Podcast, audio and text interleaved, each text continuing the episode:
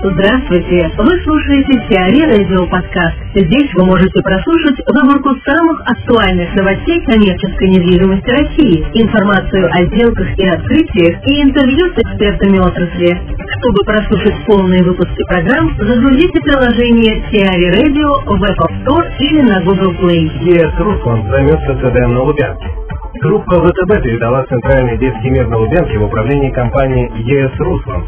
До этого магазином с начала 2016 года управляла подразделением инвестиционной группы ANNN Александра Мамыка, а еще раньше компания Gauss Development, владелец объекта. Общая площадь ЦДМ 73 тысячи квадратных метров. В 2008 году магазин был закрыт на длительную реконструкцию и распахнул свои двери только весной 2015 года. Александр Болотников, ведущий консультант направления действующие торговые центры компании «Магазин магазинов», рассказывает об особенностях зонирования в торговых центрах.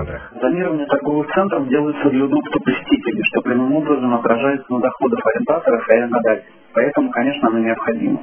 Можно выделить две составляющие. Зонирование внешнее и зонирование внутреннее. Внешнее – это удобство подъезда к объекту, причем не только для посетителей, но и для сотрудников арендатора. И потоки, потоки эти должны быть разведены.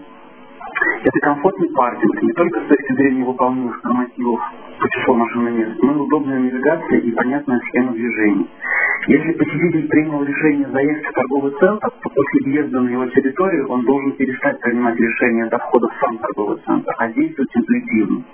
На парковке должны быть созданы отдельные зоны, как для посетителей, так и для сотрудников торгового центра.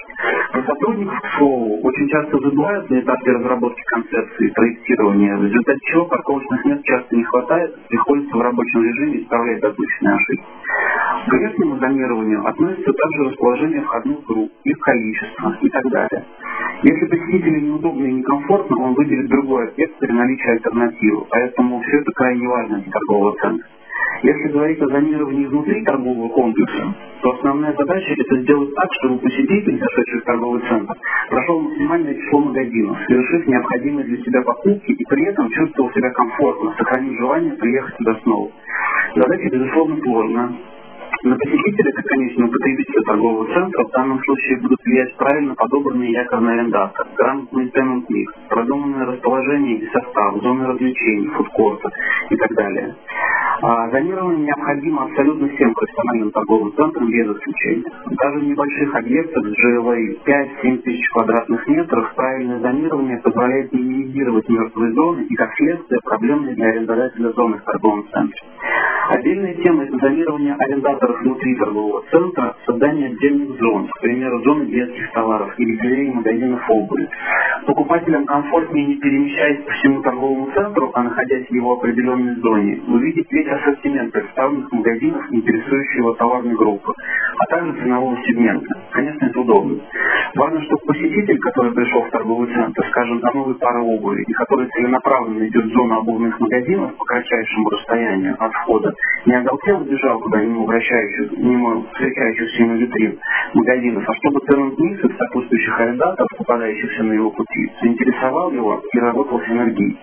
Зонирование очень важная составляющая при разработке концепции торгового центра, а с учетом растущей конкурентной среды и насыщения рынка, оно и в будущем также останется актуальным и необходимым. Так как, повторюсь, зонирование делается для удобства посетителей, от которого в конечном итоге выигрывают все участники, а покупателя риэлтора.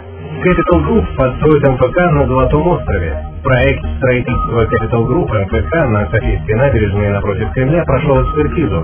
Объем нового строительства на участке общей площади около трех га составит 99 тысяч квадратных метров. Сначала будут отреставрированы здания исторической застройки, а затем их приспособят под размещение гостиницы и апарт-отеля. Также предусмотрено строительство четырех малоэтажных жилых корпусов с подземной стоянкой на 710 машин и мест. Золотой остров, где будет идти строительство, ограничен Москвой-рекой и водоотводным каналом. БТ Красина-3 продадут.